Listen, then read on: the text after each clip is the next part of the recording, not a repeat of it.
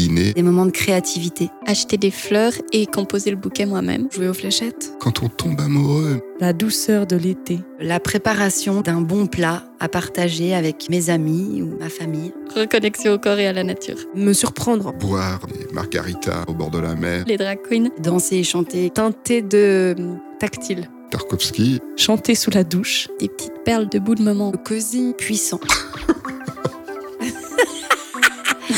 Est-ce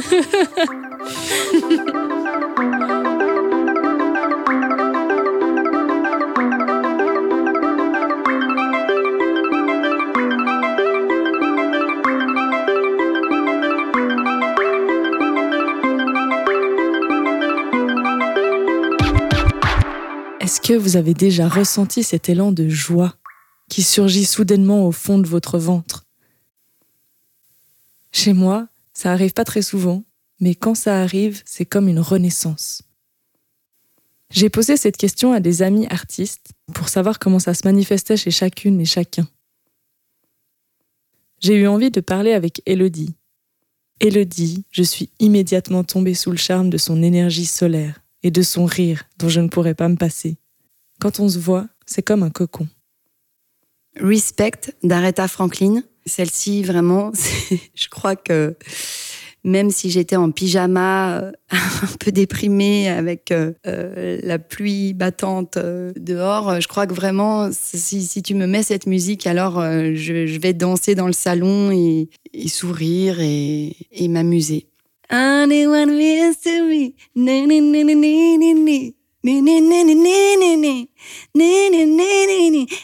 Hey! Donc, comme vous le voyez, je ne parle pas anglais, mais je suis quand même capable de chanter la chanson. Mais ça, ça fait beaucoup mieux quand il y a la voix d'Aretha Franklin derrière. Elodie, elle est maman de trois enfants. Ce que j'aime chez elle, c'est cet étonnement presque enfantin qu'elle a en elle. D'être euh, devenue maman, ça, ça a vraiment rendu encore plus fort cette euh, dualité entre la mélancolie et la joie. C'est quelque chose qui est beaucoup plus présent depuis que je suis maman qu'avant. Avant, la joie, elle était la joie, claire, pure, et elle restait assez effectivement euh, enfantine et insouciante. C'était une joie insouciante, vraiment de la jeunesse. Et je trouve que euh, être parent, ça apporte un deuxième plan un second regard sur, euh, sur les choses qui fait que je suis à la fois complètement dans le moment présent avec mes enfants, je profite de ce qui se passe, donc je suis la plus heureuse, je les regarde, je joue avec eux, je suis pleinement avec eux parce que si on joue avec un enfant, on peut que être euh, pleinement avec lui. Et en même temps, j'ai ce double regard de mon enfance à moi qui réapparaît et donc la mélancolie qui, qui va avec. Le souvenir de ce que moi j'ai vécu et forcément, du, coup, ce rapport au temps qui passe. Je le vois chez les trois bébés euh, que j'ai eus, c'est là. Et après, c'est qu'est-ce qu'on fait pour l'entretenir, pour euh, continuer à l'alimenter, tout en traversant ben, tous les âges de la vie, l'adolescence, puis après euh, entre 20 et 30 ans, puis maintenant je suis maman, j'ai 42 ans, j'ai plus du tout la même vie, j'ai beaucoup plus de responsabilités, beaucoup plus de soucis du coup qui vont avec. J'ai mes, mes trois petits enfants euh, qui comptent sur moi. Alors parfois c'est assez vertigineux parce que j'ai l'impression d'être restée moi-même une enfant et pourtant, je suis bel et bien leur maman et je suis leur référent, alors que moi-même, j'ai l'impression d'avoir encore tant de choses à, apprendre et, à découvrir. Du coup, je vois bien qu'en cette période de ma vie où tout augmente, les responsabilités, le temps que je n'ai plus aussi pour moi, je vois les pièges et à quel point cette joie, elle pourrait facilement euh, s'éteindre ou être euh, plus du tout entendue, écoutée, qui est plus la place pour elle parce que tout simplement bah, il y a le flot du quotidien, de tout ce qu'il y a à gérer, à faire, les soucis, puis les épreuves après la vie. Malheureusement, on perd euh, des proches et tout ça, ça nous marque, ça nous change et on pourrait facilement s'en éloigner. Et en même temps, elle est l'essence, je pense, de ce qu'on est. On a, on a besoin de se reconnaître on a besoin de se connecter à elle pour se reconnaître, ne pas oublier qui on est. Et en même temps, d'assumer ses responsabilités et ses changements qui sont là et qui existent aussi à travers la transformation physique de notre énergie. Donc euh, il faut l'accepter, il faut accepter ces changements, il faut accepter cette évolution. Et en même temps, je crois qu'il ne faut pas oublier cette énergie qu'on avait quand on était enfant et qui nous définit aussi euh, au départ et à laquelle je pense qu'il est essentiel de, de se connecter ou de se reconnecter quand tu récupères ton enfant dans son petit lit, la première chose qu'il fait avec son corps, c'est pas de rester contre toi. C'est vraiment d'étendre, les trois en tout cas pour moi ils ont fait ça, c'est d'étendre un bras euh, vers l'extérieur, donc d'ouvrir vraiment la poitrine, le plexus, hein, c'est vraiment ça, et de pointer du doigt l'extérieur, tout simplement. Et pour moi, ça, ça exprime, voilà, c'est je suis là, je, je m'ouvre au monde. Donc c'est bien la preuve que qu'on a ça en nous, que c'est là au départ. Toute la difficulté va être de savoir euh, le cultiver pour, euh, pour garder cette ouverture, garder cette fraîcheur.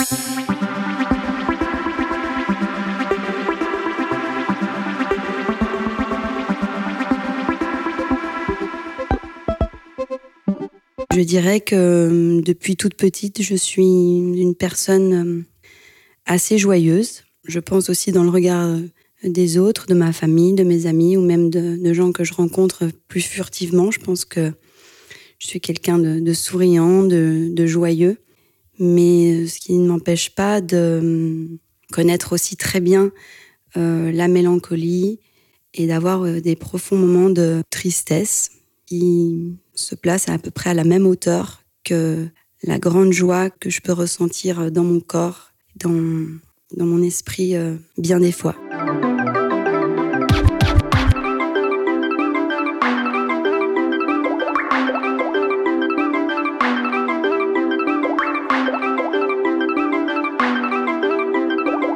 Le monologue de Perdican dans Badine pas avec l'amour de Musset.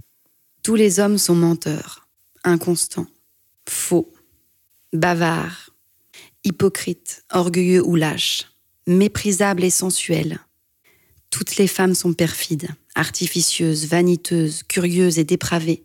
Le monde n'est qu'un égout sans fond, où les phoques les plus informes rampent et se tordent sur des montagnes de fange.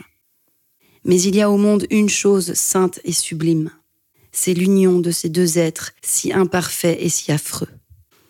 On est souvent trompé en amour, souvent blessé et souvent malheureux, mais on aime. Et quand on est sur le bord de sa tombe, on se retourne pour regarder en arrière et on se dit J'ai souffert souvent. Je me suis trompé quelquefois, mais j'ai aimé. C'est moi qui ai vécu, et non pas un être factice créé par mon orgueil et mon ennui.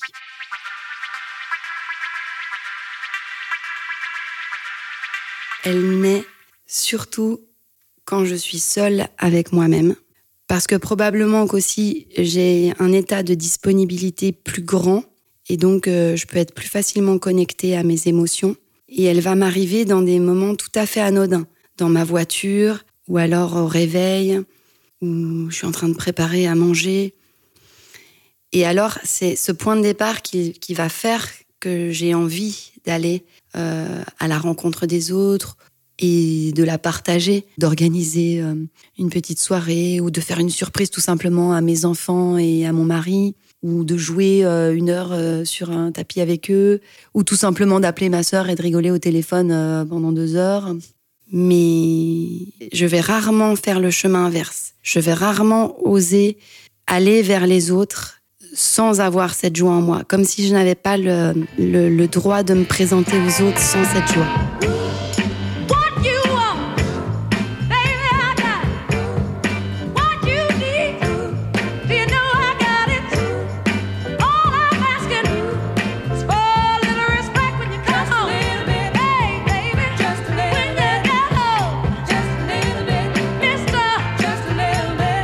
Élan va avec, puisque je l'associe à de l'énergie. Donc pour moi, c'est quand même toujours quelque chose qui me, qui me transporte d'une certaine façon, qui, qui m'anime intérieurement. Ça va avec une forme d'excitation. Je ne sais pas si j'arrive, moi, à être joyeuse et calme. Chez moi, il faut qu'elle s'exprime. Je vais avoir besoin d'être dans le partage, de rire, de parler fort, de, de la montrer, de l'exprimer. J'ai du mal à supporter qu'elle disparaisse. C'est comme pour moi un état d'être. Je l'associe à de la vitalité. Donc quand j'en ai pas du tout, je me sens euh, disparaître. Il y a quelque chose qui m'angoisse assez facilement, où je vais très vite remettre tout en question. Je vais pas du tout accepter ces moments où ça va pas. Et pourtant, j'en ai régulièrement. Je pense que voilà, j'ai des cycles. Donc, je connais très bien euh, ces deux états, mais j'ai quand même envie de repousser toujours euh, l'état mélancolique. Et du coup, j'ai besoin de parler, comme pour nettoyer tout ce qui vient hum, cacher cette joie, tout ce qui, tout ce qui l'empêche d'être, euh, d'être à nouveau là. J'ai, besoin que ça sorte de moi, j'ai besoin de l'exprimer. Alors, ça sera avec des gens euh, plus proches de moi. En général, la personne avec qui je vis, je ressens toujours un grand nettoyage de fond qui se passe dans mon être, dans, dans mes cellules. Et alors voilà, ça y est, j'ai à nouveau la disponibilité pour que cette joie revienne.